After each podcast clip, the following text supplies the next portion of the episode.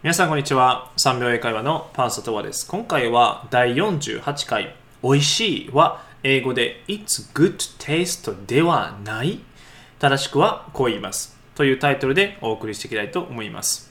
で、えー、今回はこの It's good taste なんですけれども、僕も過去、この表現ちょっと間違えてました。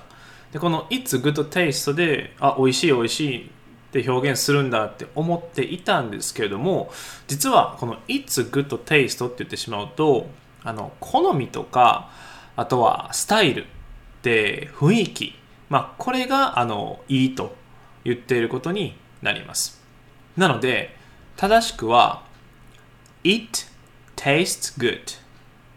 It tastes good となります。で今回のこの It tastes good の発音のポイントなんですけれども it の t とで taste の t ですね。これをもう it tastes it tastes っていう風にもう重ねて表現する意識であの発音していただくと、えー、うまく発音できると思います。普通であれば it tastes good みたいな感じで発音すると思うんですけれども It tastes good. It tastes good. という風にした方が、こう、さらっと言えるようになりますので、ぜひ意識してみてください。はい。で、えー、今回の場合、この普通に美味しいっていう風に表現しましたけれども、この主語を変えて、えー、何々はこういう味がするという風に表現することもできます。例えば、うん、まあ、チョコレートは甘い味がするですね。まあ、これを英語で、まず主語をチョコレートと置きます。で、真ん中に taste ですね。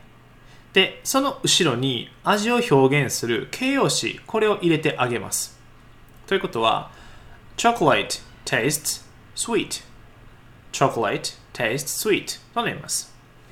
他にも、まあ、レモンは酸っぱいであれば、lemons taste sour lemons taste sour となります。